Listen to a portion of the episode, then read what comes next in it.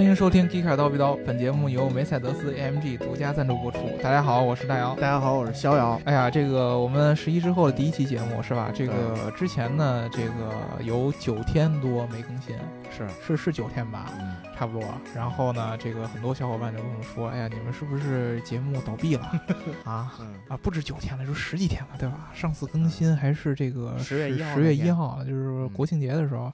对，然后告诉我是不是公司倒闭了？其实不是这样的，对不对对？这个 每个人都有这个过节都有这个放假的这个心态，吧？对对对我们公司呢也也是希望大家能放个假。嗯，之前呢，这个十一的时候呢，都是跟大家聊一期什么国庆特别节目，嗯对吧？但是呢，这次呢，感觉国庆期间呢，没有什么好聊的这种话题，嗯对吧？对然后呢，就所以说了，我们就偷了个懒儿，就没聊，啊，对吧？然后呢，是是这个原因 主要也是因为我是出去旅游去了。之前的对，之前两两年的这个国庆啊，嗯，呃，每一次都没出去。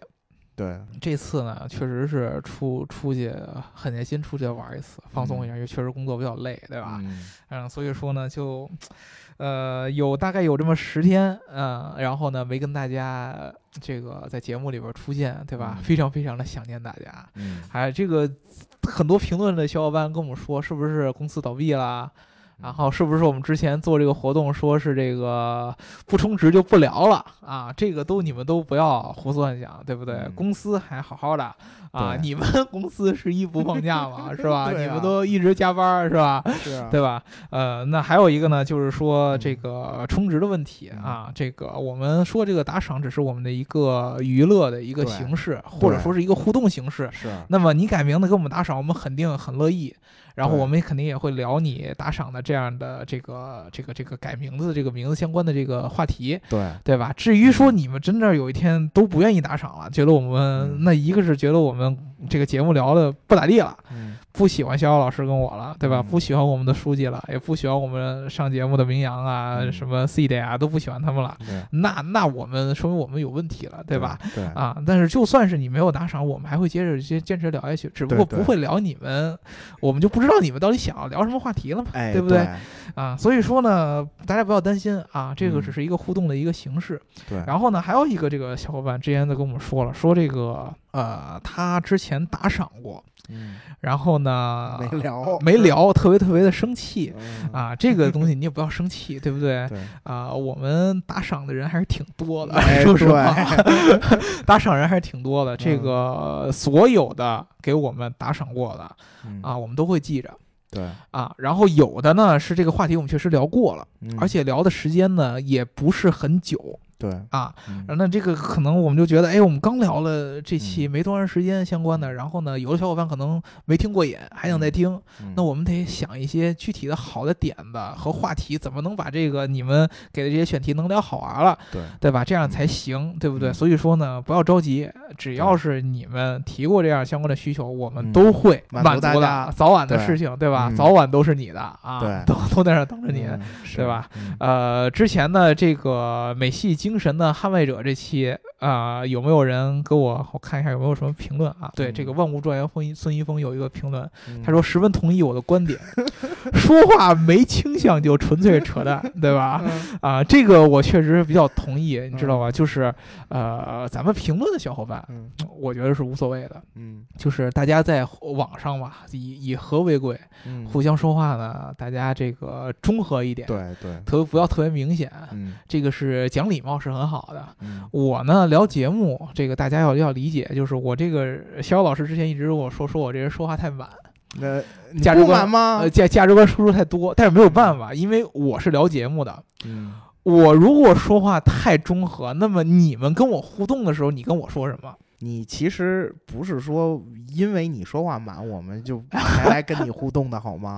啊，是吧？而是而是我们觉得这个话题我们有参与性啊对对啊对就是我一定要表明出我的观点，这样大家才能聊起来，对不对？要不然就没得聊了，就就就就就就是你先立 flag，然后大家再踩你了，呃，对？对对对，你要不然就支持我，要不然就嗯踩我，对不对？这两种形式，这样的话，这个互动才有意思。所以说呢，我是在节目当中尽量以这种礼貌的方式嗯来表达出我的观点。礼貌吗？我一般说的比较礼貌，啊对吧？是是是，对吧？所以说呢，嗯大家要这个要理解我一下。然后呢，你看这个有很多小小小伙伴不喜欢我的这样价值观输出，比如说有有人就说不喜欢我的这个喋喋不休的价值观输出，是吧？感觉这个言之无物，有些肤浅，对吧？嗯这个我也是完完完全完全完全完全接受的，对吧？嗯我的这个很多的这个价值观输出，确实是我自己有的时候就输出了以后，嗯尤其聊节目的时候，你需要有很多的话把这个公把这个节目撑起来。有时候说对。的东西可能有点太多了，对吧？就是丧失了我们一些对技术的一些解读嗯啊、所以说这个我们也是我们自己反省的一段。但是大姚老师，你还是应该保持这个风采，因为 因为这样因为这个每个人嘛，猜起来比较痛快是吧？对你像你说的这个，每个人都要有自己的特点，要 要有自己的倾向性嘛，对吧？啊，是啊，所以说呢，其实嗯说呢，大家这个呃萝卜白菜各有所爱嘛。对有人就喜欢我这种输出的，对，有人就喜欢 diss 我这种输出的啊对。怎么着的话，我都高兴，对不对？只要是你对我们节目有参与，觉得嗯我们对你的生活当中带来的快乐，不管是你嗯 diss 我很快乐，还是你支持我们的节目聊得很开心，对。听起来很快乐，都可以，嗯。对吧？嗯。啊、我们也会尽量去呃平衡我们的价值观输出，嗯。以及一些我们平常说的一些干货呀、对。技术分享啊、汽车嗯文化的分享啊，嗯。这些我们尽量会去平衡啊。嗯。所以说呢，呃，大家一块儿来监督我们。嗯。至于我们之前说的这个这个互动的形式，我们会一直做下去对，啊，并不是说变相的充值啊。嗯我一定要跟这个评论里边有一些听众说嗯说清楚，我们并并不是变相的充值。对，如果说你是 K 卡尔叨逼叨的老听众，你会知道嗯我们节目基本上从来没有接受过厂家的官方充值，对，对吧？我们嗯是用另一种方法去跟这个听众来互动，对，对吧？嗯啊，那么我们既然说到互动这一期嗯节目，哎十一回来以后，嗯，对吧？逍遥老师，我这个从这个上班第一天起，我跟逍遥老师嗯说，咱们该回来聊节目了。是啊咱聊什么？逍遥老师就跟我说：“哎呀，这个一定得聊一下本田。”欠的比较早了，呃，对吧？嗯因为我们这个这个有一个听众，他的名字叫什么？本田纪研株式会社，株式会社，哎对吧？对这个呃我不知道是不是我们理解的本田，它这个本嗯田在日本可能是这个养猪的 啊，不是生产猪饲料啊、哎，对啊，你首先是技研，对对吧？技研究开发的，对，肯定是跟技术研发有关的，对不对？对然后呢，嗯你后边是猪食，对吧？这个 猪是动物的那个猪，嗯，食呢是食品的食。嗯。那么我们就了解你是跟猪食有关的，然后你又是研发技术的，嗯。那么你一定是一个研究猪饲料的一个生物科技公司，对吧？啊，所以说呢，嗯我们当时呢去这个百度上也找了一下，好像确实没有这么一个公司，嗯，对吧？所以说呢，我们理解的呢，就是我们了解的那个本田哎，啊，是株式会社，嗯。对吧？嗯。是那个汽车和造摩托这么一个公司，哎，对吧？还造飞机，对对对对是一家这个日本的很很以黑科技著名的这么一哎，个对工业公司，对吧？嗯机械工业公司。对，所以说我们这一期呢，满足这个小伙伴对我们的这个支持，非常感谢啊！哎，们我还要补充一句啊，啊，补充啥就是这个呃梅赛德斯 AMG 同学啊啊他上一期呢也打赏了不少，然啊后说这个聊一聊雷克萨斯。啊这个雷克萨斯，你放心，啊！也聊啊，记着呢。对，也记着呢。然后马上很很快下一期我们也再对聊一聊对对，这都再聊一聊这都给你。续着呢，对吧？哎，对，对，因为呢，雷克萨斯呢，其实也算是一个日系品牌，对也有很多可以说的地方。我们下一期再聊。我们之前嗯也是聊过雷克萨斯的，对吧？嗯，对，你可以如果说等不及了，嗯可以呢去听一听我们之前聊雷克萨斯这个节目，当时嗯有我们这个雷克萨斯的车主管总，嗯对吧？我们西德管对吧？非常强强烈的这个价值观输出，对吧？呃这个我们自己的节目呢，马上下一期就跟大家聊，对吧？嗯，呃，这一期我们来聊本田。对，呃，我其实有一个这个小的这么一个疑惑，嗯。就是我们这个小伙伴把他的名字改成了株式会社，嗯，对吧？首先，株式会社这个我们不懂，呃，株式会社就是股份有限公司呃，株式会社啊，株式会社那就不知道 对。不懂，对吧？株式会社是股份有限公司。对，那你要是我们聊本田的这个公司，嗯这个话题其实很大，非常非常大。它涉及的面儿太广了，它甚至包括纺织业它都有。对对对啊，所以说呢，其实呢，我们这个当时看到了你这个打赏之后呢，我们内心就一直很纠结，嗯，到底怎么聊本田，对，对吧？我们想的呢，这一期呢，我们还是从本田最核心的一个历史嗯。啊，然后呢，呃本田的这个创始人，然后以及本田的一些最出名的一些技术跟大家聊一聊。对，嗯。然后本田，如果说我们听众有本田粉，嗯我知道这个国内的日系粉当中有很大一批，这尤其是神车 GK 五啊，对对对，你想知道怎么懂车吗？啊，哎是吧？管飞度叫 GK 五 啊是吧？对，不都应该是管这个 GTR 叫 R 三五吗？哎，啊那那叫 R 三五就已经是属于那种就是比较装逼的了，买不起还装逼。哦，叫 GK 五的，说明哎，我有我的 GK 五，呃，就是我我我有嗯梦想，而且哎是这这些车迷一般来说呢，都是那嗯种比较客观的，对对，一定喜欢飞度嗯。一定要客观，对对对吧？嗯。就我是飞度的粉丝，我就客观，嗯，对吧？这个就所以说，其实我们国内有很大的一批的这个本田粉丝嗯，啊，这个本田粉丝他喜欢本田的点有各种各样的，对，有喜欢本田这种本身黑科技这种精神的，嗯，然后有喜欢本田的，比如说特定车型，对，喜欢本田发动机。嗯。然后最近几年又有喜欢本本田混动技术的，嗯，就跟那会儿喜欢丰田混动大法一样，对。因为其实日系现在除了丰田的混动大法之外，就是本田的混动。对，混动这个东西有点儿深，嗯所以说呢，如果说大家是想听混动，嗯，那么单独再跟我们评论里边再互动。嗯我们这一期呢不会重点去讲本田的混动混动技术嗯啊，呃，我们更多的是讲本田这个品牌本身，对吧？？对，所以说呢，如果大家有什么其他的想具体听本田某一个车型也好，嗯然后某一个比如说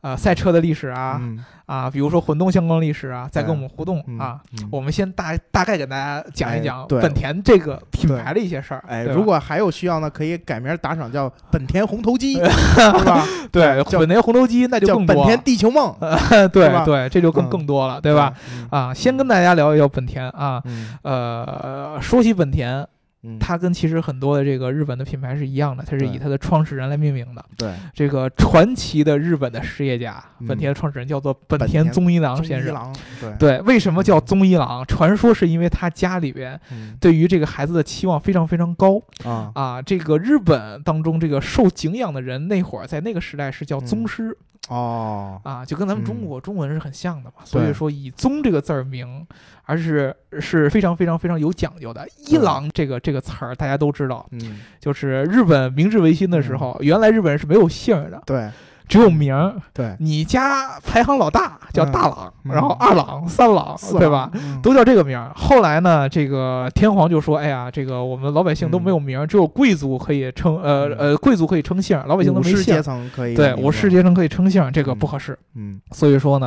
呃规定现实让老百姓都给自己起姓 姓什么都有，对吧？啊，本田嗯啊是他的姓儿，嗯宗一郎，一郎其实就是他是家里边排行老大。对。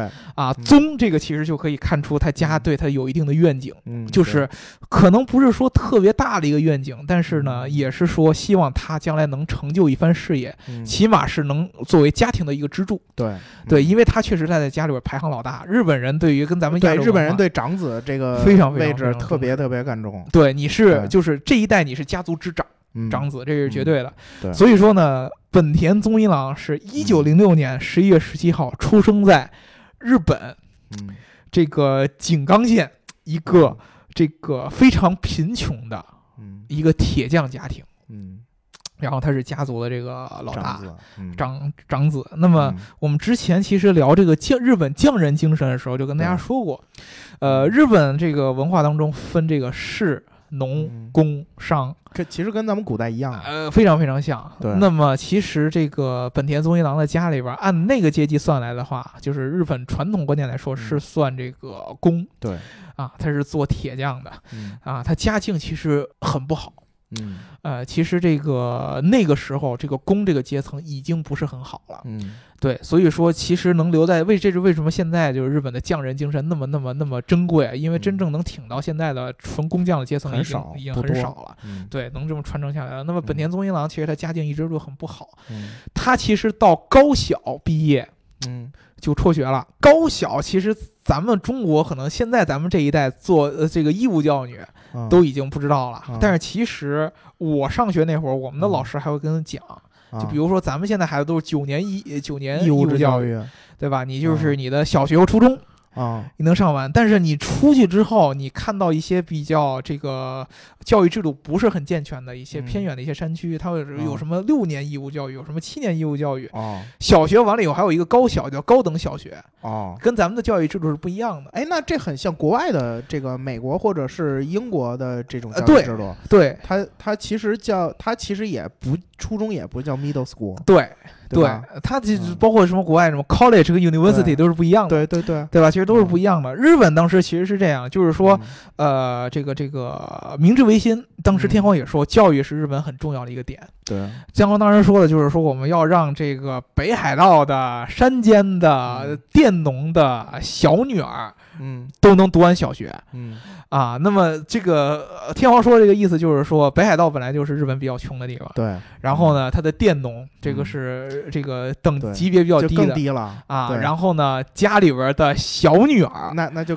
嗯，对，本来日本的传统观念是重男轻女的，对啊，嗯然后你家里边越苦，越是这个农干农活的都喜欢要男丁嘛，可以嗯干活嘛。对，然后还是女儿，还是小女儿，这个级嗯别已经低的不能再低的，都要读完小学。嗯那么，所以说你看到这个宗一郎他读到高小，其实他的整个家庭出身，你看到其实并不是很高。对说实话，嗯他的家境并不是很好，对没法给他付很多的这个精力去，只能保证他一个基础教育。对，但是这个孩子他自己有有一个，他是家里老大，他有这样承担家庭义务的这样的一个意愿，嗯。所以说呢，他读完这个高校之后，他就去了这个东京，好像寻梦的人都要去大城市，对哎，去东京。当时其嗯。实这个汽车工业还是一个萌芽的一个阶段。对啊，嗯。那么汽车行业在当时绝对是一个特别时髦的一个行业。对啊，你想二十世纪初的话，其实对啊。看见过汽车的又能有对啊那你之前在德国的，呃，之前汽车工业的起步嗯。在德国，对。或者是在这个欧洲，嗯。那传到日本，相对来说也是会有一定时间的。在日本，绝对是一个新潮的一个行业。嗯。那么宗一郎去选择在东京的一个汽修店、汽车修理厂，哎，那这是很新潮的，呃，很新潮的一个一个一个一一一个行业，就跟我们现在去学互联网编程似的。嗯前两年活呃学这个程序员是特别大热的一个一样，对，去做这个学徒嗯啊，去做了六年的一个学徒。当时他只有嗯这个、呃应该只有十六岁嗯啊，去这个这个汽修厂当这个学嗯徒。你知道，十六岁的一个孩子。嗯。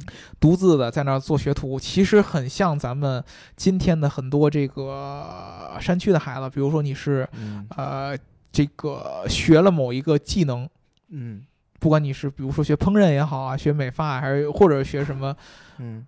或者学什么动画这些乱七八糟的这些东西，你出去闯荡世界是一样的。对，学了六年，嗯。然后这个孩子就很有理想，他嗯。自己从东京回到老家，嗯。自己开了一家汽修厂哦。啊。哎，那我想知道，在他们县当时有汽有汽车这个概念吗？其实当时日本的这个工业的水平已经很高了。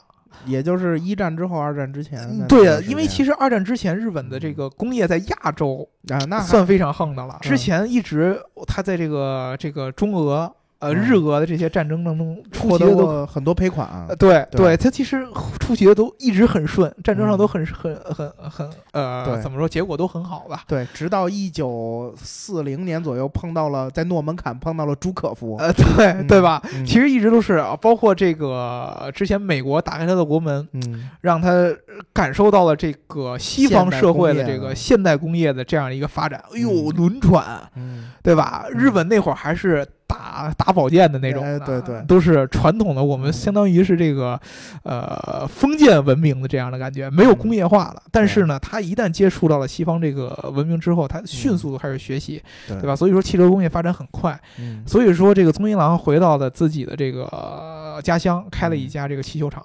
嗯但是你知道，他这个人有很强的这么一个愿景，嗯，啊，他一直是，其实他是一个地道的我们所说的极客，嗯他喜欢创造新东西。对。啊，嗯他觉得这个汽汽车修理厂啊，嗯。其实你更多的还是一个提供，像我们现在说算服务行业，对。对吧？嗯。你没有一个创造的一个感觉，啊。人家把东西造出来了以后，你去嗯。维护它，你去维修它，你去嗯让它维持它现在的状态，你嗯。不是创造出一个新的产品出来，嗯。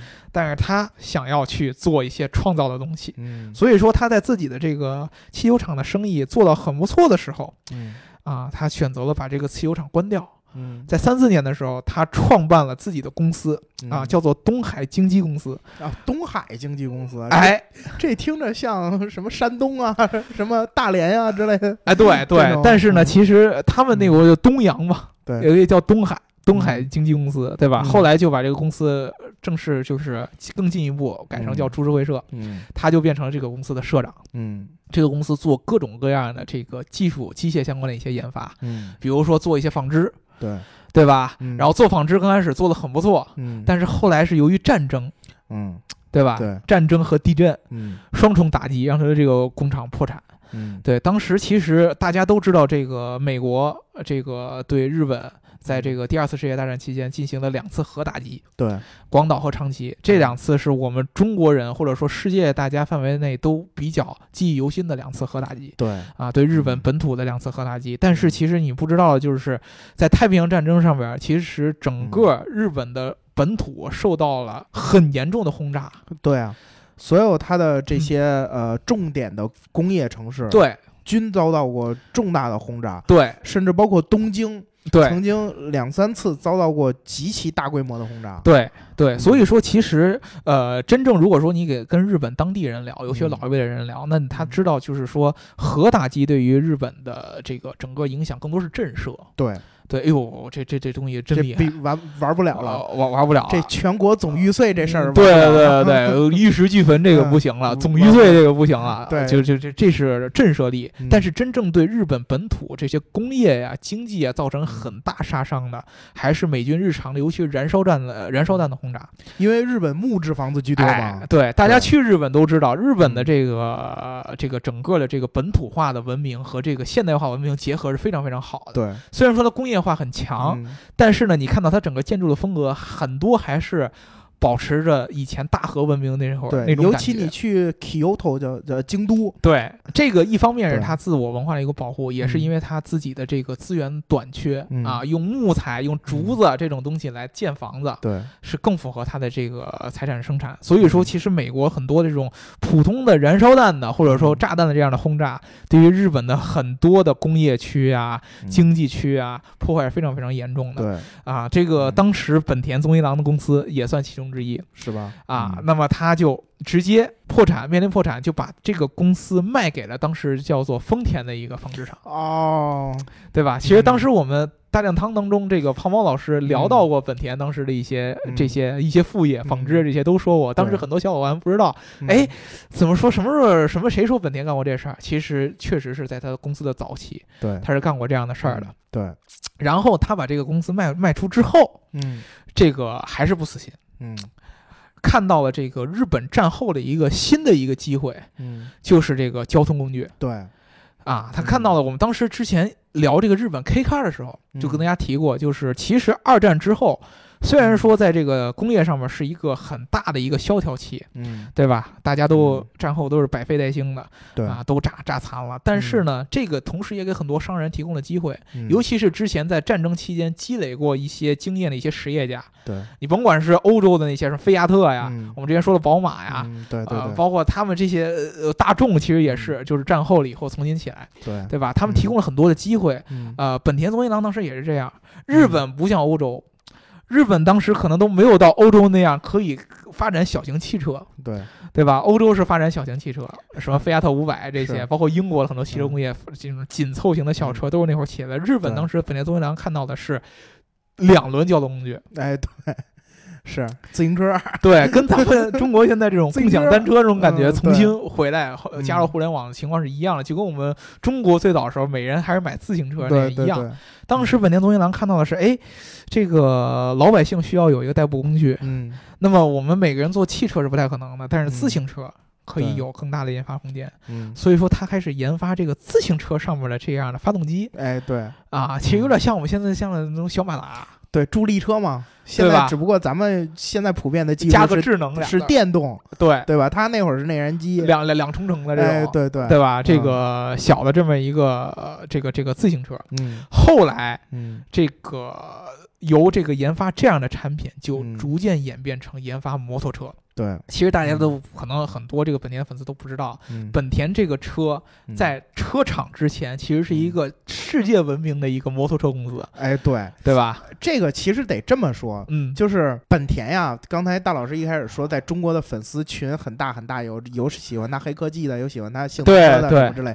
事实上，更大的一个群体嗯，是本田摩托车的粉丝。是对本田造摩托车的历史远远要长于它造汽汽车，对，而且它在摩托车上的成功也远远超于它在汽车上。是的，本田的摩托车有多成功啊？嗯有这么两件事儿，就是第一件事儿呢，就是它的销量。嗯，本田现在是世界第一大摩托车制造厂，这无毫无疑问哈。对，然后，但是你知道它的产量有多大吗？嗯它的产量、销量，它的这个销售总量比在它后边二三四五六七八九十加一起都要多得多。对，对，就是这个水平。然后它不光是在这个就是民用的摩托车上，还有它的赛事上。嗯它这个我们大家都知道，这个摩托车最高级别的赛事叫摩托 GP，嗯然后摩托 GP 下边呢还有那个摩托二和摩托三这两个级别。嗯在摩托二这里边，这整个的所有的摩托二的这个参赛的车的发动机都是由本田提供的，是，就甭管你你是什么队，你愿不愿意接受本田的这个发动机，嗯。但只要你现在参加摩托二，你都要你都要是本田的发动机。对，对，就是本田的摩托车的就到这个地步。这有点像那个嗯之前奔驰在汽车行业那种感觉一样，对吧？嗯，嗯然后因为本身我并不是摩托车的粉丝，嗯所以今天我去看了几个摩托车的论坛。嗯然后呢，我因为我作为一个德系吹嘛，所以我知道宝马的摩托和杜卡迪的摩托。嗯哎，这现在是我杜卡迪现在是大众旗旗下，就是我觉得这两款摩托都不错哈。嗯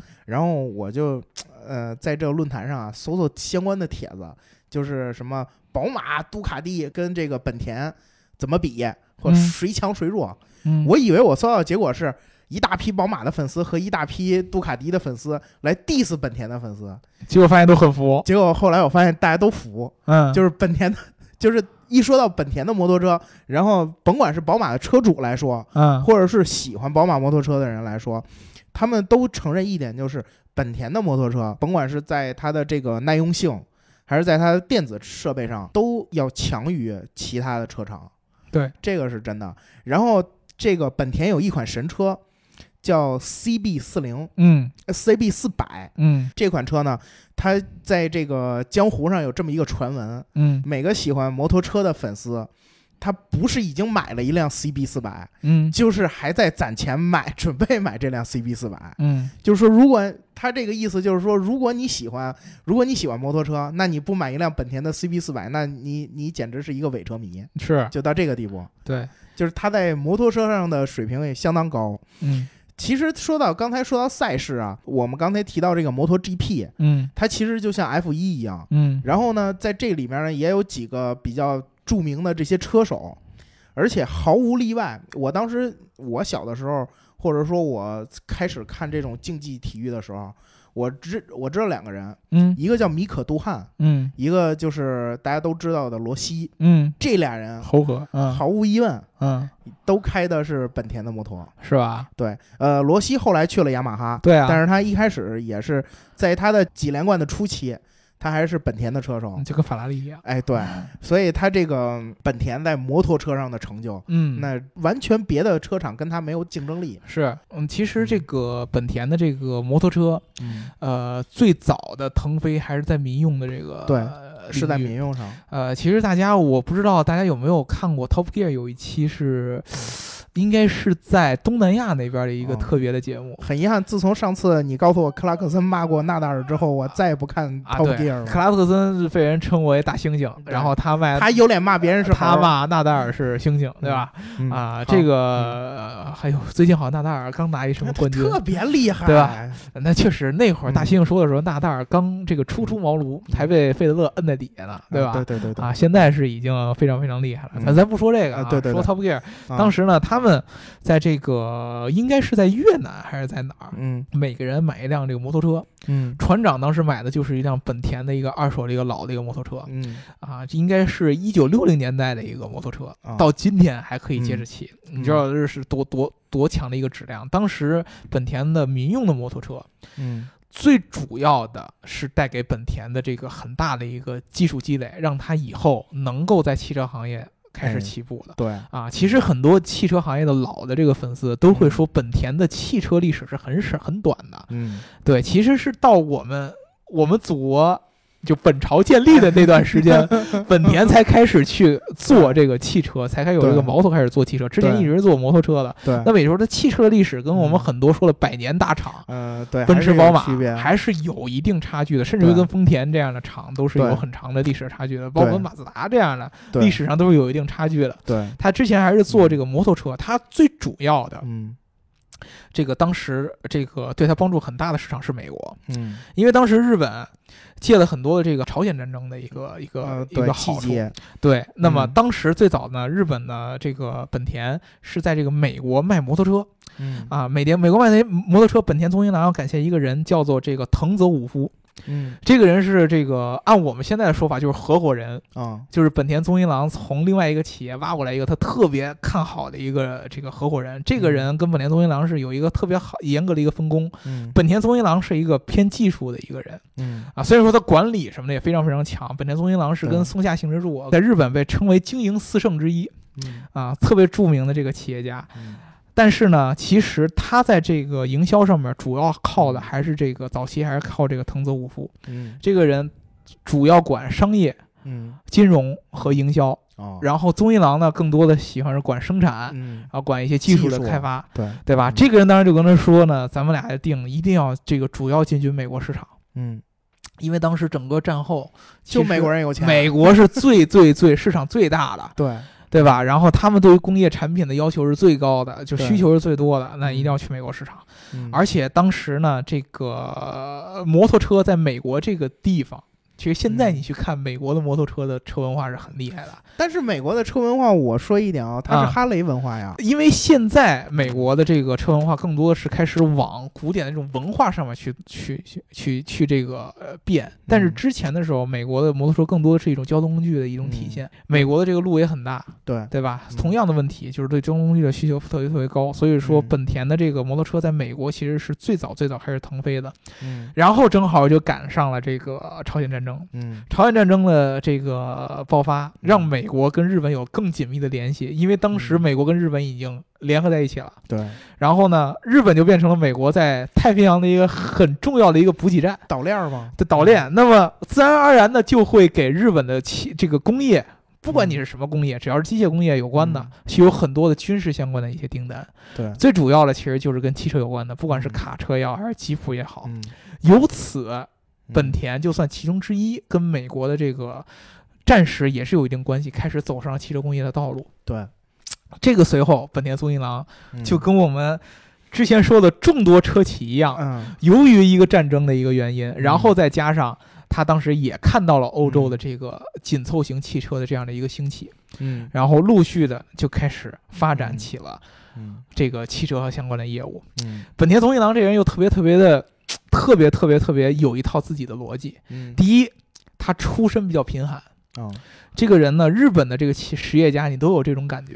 嗯。咱们网上尽有这种爆款文章，说、嗯。说这个松下幸之助啊是吧？就是特别特别的节俭，啊特别特别的朴素，啊，特别特别的简朴，对吧？对对啊，什么地上有钱的捡起来怎么怎么着，包括啊后来说什么华为的那个人也是这样，任正非也是这样，对吧？？啊，啊，其实这个本田宗一郎他出身比较贫寒，嗯他对于这个自己的这个公司也是很严格的，公私分明。嗯啊，自己的这个公司员工绝对不会这个花很多钱去派什么公车这类的，嗯然后呢，自己对于自己的这个技术有特别高的要求。嗯他自己对自己的要求就是说，嗯我要做的这个技术或者产品一定得是别人没有做出来的，嗯要不然我自己的公司的生生存的空间是没有的。嗯对吧？他觉得是没有意义的，这也就是为什么大家老觉得这个本田是有黑科技支撑的这么一个原因。对可能这个丰田给人的感觉更多的是这种大的这种生产，对新的生产形式。对那么我在于整个生产线上的这个对是它的流程的优化。对这个整个的生产过程的这种这种统筹啊，哎什么之类这种流程的更新，对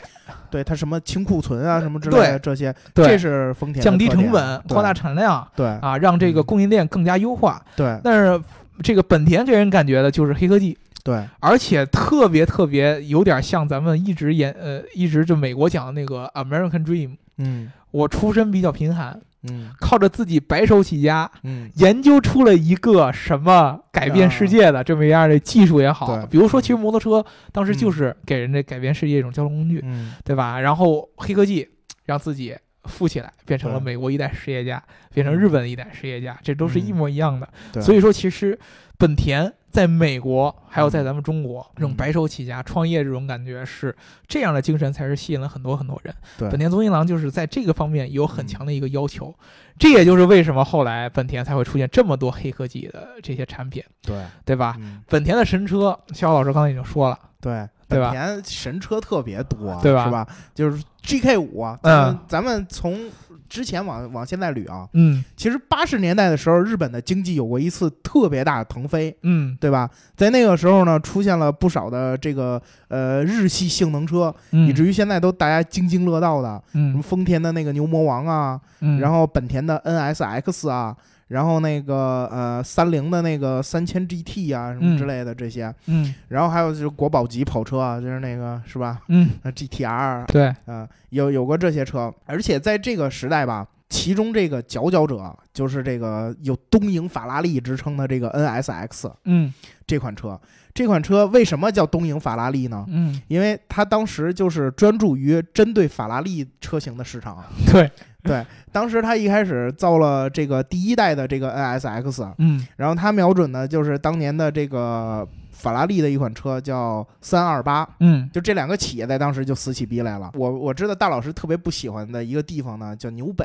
嗯，纽北没有意义，不怎么样。跑圈儿算什么呀？是吧？是啊，对啊对，跑圈儿没有劲。啊，然后之前我们说过这个 GTR 和这个保时捷的这个车型的撕逼，嗯说这个两两边都是技术竞争嘛。嗯其实这个本田更是一个愿意在纽北赛道上跟别人撕逼的车。嗯。它从这代 NSX 开始，它就推出了这个当时带着它的一直传承到现在的这个神技，叫嗯。VTEC 技术对，的这个发动机，嗯。然后用 V 六的3.0升的发动机干倒了法拉利的 V 八。嗯。然后法拉利又出了一款新的，叫三四八，嗯。还是没干过本田的这嗯。NSX，、嗯。然后结果 NSX 更新了。嗯。就 NSX 更新了之后，一下刷出了一个数据，以至于法拉利一直到三六零四百匹马力的时候嗯，才干倒它。对。这个就是那会儿为什么被称为东瀛法拉利。对，然后后来呢，随着日本的经济的这个这个萎靡不振，嗯，所以就当有一段这个经济泡沫破碎嘛，对，有一段经济泡沫破碎，嗯。然后楼市大崩盘啊，什么嗯。这那个，就是而且一直到现在都没缓过来，嗯然后就导致呢，这个 NSX 有很长一段时间没没没继续生产，嗯，然后前一阵子从讴歌身上复活了，对，啊、这是后话了。然后这个 除了 NSX，它其实我不知道这款车在中国有没有啊？嗯它在外国和在日本还推出过一款车，就是它的这个 S 两千嗯，这款车是敞篷小跑，非常非常著名，在美国。对，很著名吧？就是本本田的脑残粉在美国哎 S 两千就跟 GTR 在国内的 这个地位是一样的，对吧吧？对嗯它，它在一它在欧洲也一样，对，欧洲在大街上经常能看见这辆，就就是很小巧，很怎么说呢？就是你看那样绝对是一个很山寨的一一个跑车。对，就是 GTR 还有一点狠的感觉，对，S 那两千就特别呆萌，对那车就是街车，就对对就对，就是我平时买个菜呀、呃什么之类的，然后想装个小逼，弄个敞篷，然后就开这种，对对对，就开这个。这车在中国日本美人没卖过帽，啊你知道吗？日本美人豹有点这个。对对对，嗯这这车好像在中国没卖过啊。呃好像是没有，基本上见不着。嗯然后这小车呢，在欧洲啊，它改装潜力其实挺大的，就像嗯现在的 GK 五一样。嗯然后它就是带着自己的这个小车，在欧洲市场也打开了局面，然后嗯也让大家都觉得，哎，这这这个本田这个公司的这些造的这些性有性能啊，或者是有一种这种个性的车，嗯，很有意思，很不错。对然后呢，这个又回到了之后的一款车，就是这 Type R，啊，思域 Type R 这款车。哎呀，这个车太神了！太神了这个车，我作为一个德系吹，我都服。啊，你知道吗？之前啊，就是小钢炮之争都在欧洲车厂之间进行。嗯欧洲然后就福特对，能跟他们对这个有什么嘉年华、啊、福克斯，对，有什么梅甘娜 RS 啊、什么之类的，对，然后高尔夫 GTI、高尔夫 R 这些。嗯就之前他们的竞争呢，都还比较就是怎么说呢，比较柔和。对就是说，哎，你今年跑出了这款车，互相其实差不多。对我说实话，我不会专门有一辆车去就 diss 你你啊对吧？我我不用造专门有一辆车，我下一代出一 GTI 或者下一代出一辆高性能的啊，什么车，我我自然而然我会干掉你，会对吧？，没有没有这么激烈，直到有一天，嗯。二零一五款的本田 Type R 嗯。打破了梅甘娜 RS 的纽北记录，嗯。这时候欧洲车厂不乐意了，嗯。最不乐意的是谁呀？嗯。就大众，，GTI 啊，就是。其实这个说到说到这个大众这个 GTI 啊，嗯。其实我记得有一次在那个 Top Gear 的那个完美赛道之旅上，嗯，他们开着车去了摩纳哥，嗯。然后在去摩纳哥之前呢，在山上，他们三位主持人每人选一款小钢炮，对对对，然后其他两个人都选了别的，嗯，唯独大猩猩，嗯。哎，虽然我不喜欢他了现在，啊但是我觉得他这话说的挺对的。啊，如果你选小钢炮，你为什么不选择他的王者呢？对于是他挑了一款 GTI，啊，所以就是 GTI 这种车，怎么可能允许你一辆日本车？就 GTI 的感觉就是钢炮的鼻祖，对，就是对吧？就是我造钢炮的时候，你还不知道什么叫钢炮呢。对对对，对，就这个就这种意思，结果让这个 Type R 一下把记录刷了很高，嗯然后这大众这边不乐意了。嗯当时就是没有换代呢，当时高尔夫还不该换代呢，嗯他没办法，他他想就得办你，嗯一定要把这个头衔拉到我们欧洲车的身上，嗯所以他出了一款叫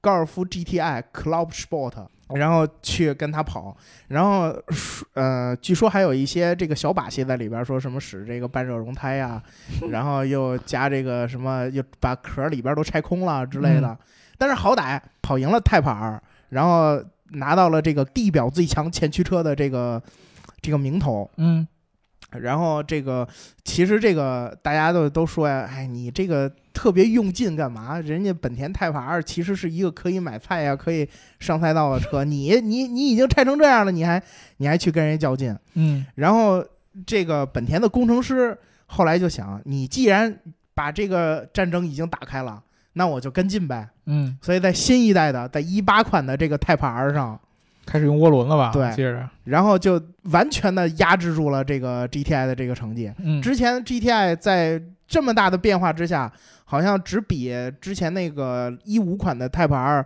领先了不到一秒，嗯也就是七分五十和七分四十九的差距。嗯这次人家 Type R 跑了一个七分四十三，嗯让你慢慢追去吧。嗯反正到目前为止，大众好像还并没有，并没有有新的跟进。嗯，我们也可以拭目以待，看看这俩人还撕不撕逼了。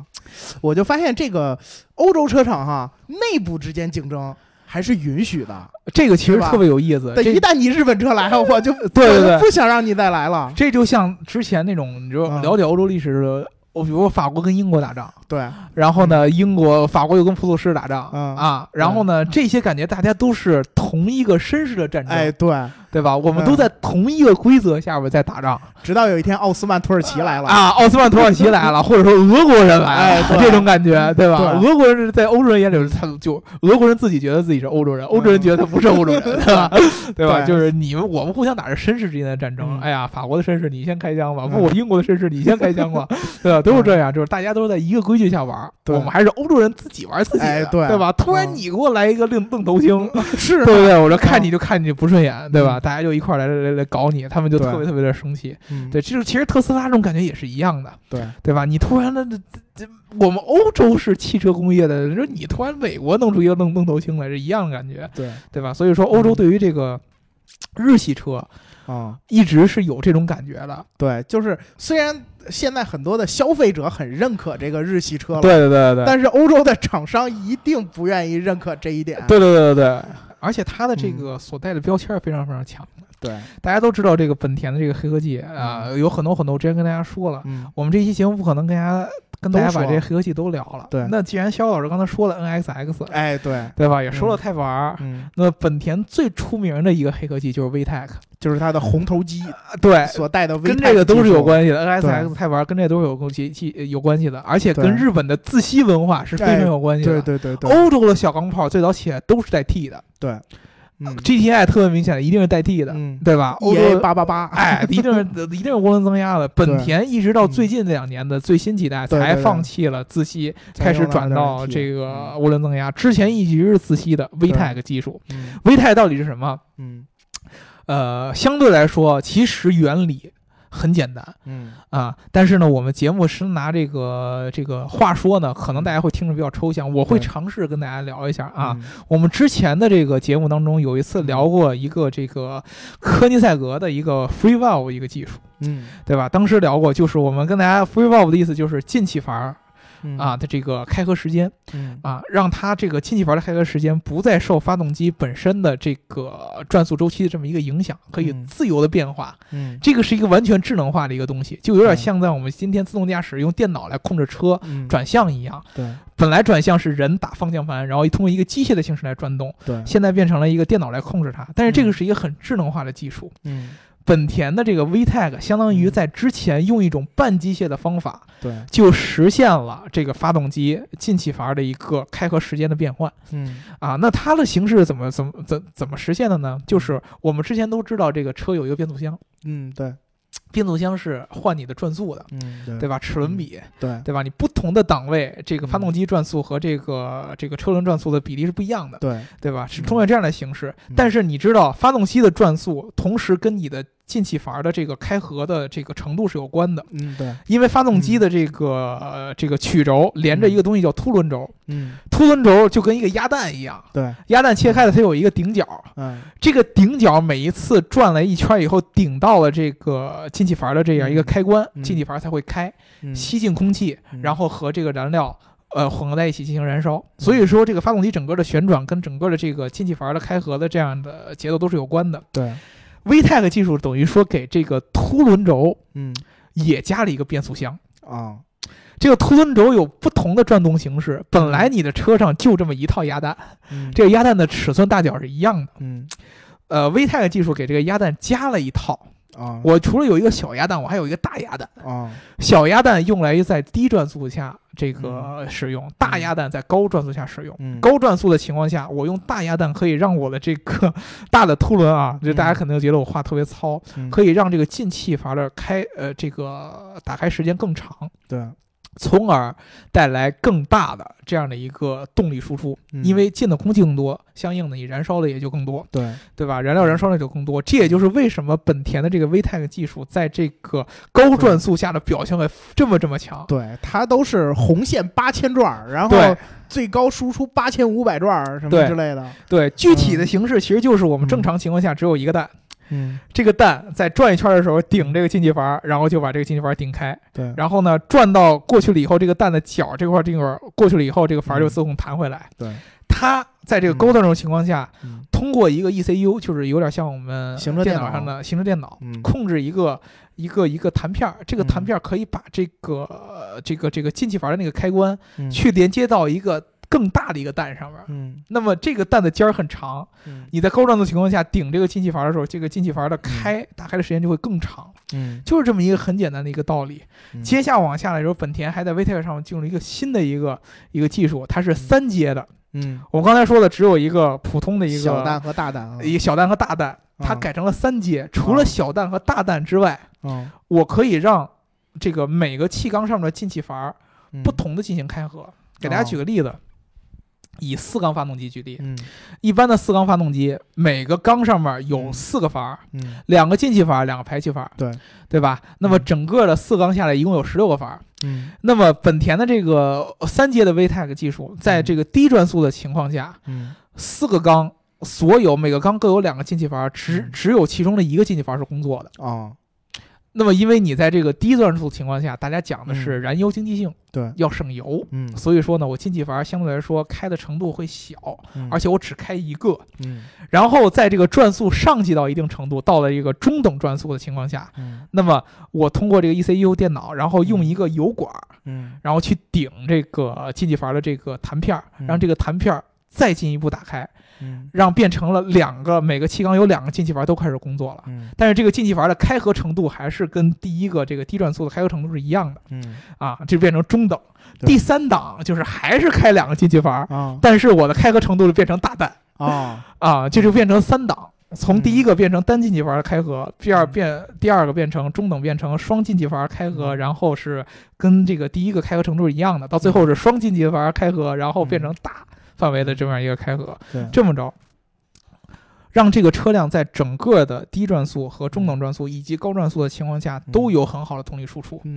这个就是它这个技术非常非常非常厉害的地方。对。你看起来就是，如果大家去嗯网上的话，我们有机会了啊，嗯。给大家，比如说大酱汤的什么的，做一个这样的视频，嗯。可以给给大家看，就是这个技术看起来原理上真的很简单，嗯。就是一个蛋的大小问题。真的，这个蛋变大了，这个进气阀的开合时间就长了，嗯然后你的动力就强了。但是嗯这个技术真正在汽车这么精密的发动机零部件上能做出来，很难然后你知道在高转速的情况下。嗯它能产生的这个磨损啊嗯啊这些材料的精度啊，然后嗯你给这个凸轮轴加了一个一套组件进去以后，你整个嗯发动机如何能做到继续很紧致？嗯它有很高的要求，能实现是非常非常困难的。这个才是它真正黑科技体现的形式。嗯你至于那个圈速，嗯。很明显的，嗯。涡轮的这个优势在于起步，对。对吧？嗯。大家都知道涡轮有一个迟滞，嗯。然后呢，迟滞完了以后，在这个前中期阶段有一个很强的动力输出，你立马能嗯感觉到涡轮的这么样一个起步的一个突破。嗯。但是往后越到后边，涡轮的这个这个这个能力就越来越差，嗯。对吧？但是 VTEC 恰好就是在中段和嗯。中后部嗯有很强的这样的动力输出。嗯那么你就要在这个牛尾这样的长距离赛道上边，嗯其实是非常非常有有利的。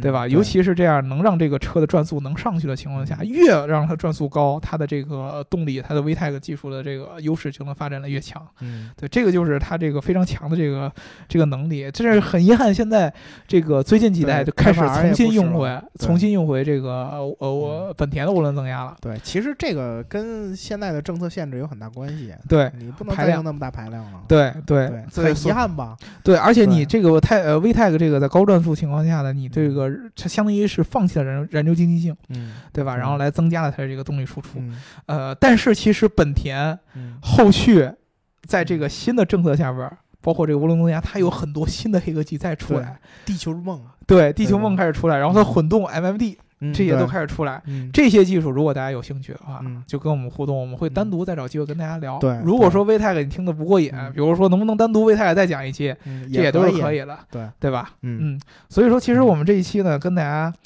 嗯。大概的聊一聊这个本田的这些技术相关的一些事儿，以及他们嗯。这个创始人这个这个本田宗一郎的一些故事。对这个非常遗憾，老爷子现在已经去世了，九一年，九一年就因为肝癌嗯，啊已经去世了，这个享年是八十四岁，八十五岁。八十。五岁，对，八十五岁。但是呢，其实他的整个这个整个这个本田这个公司的整个这个风格，还是按照老爷子当时定下的这个风格。对。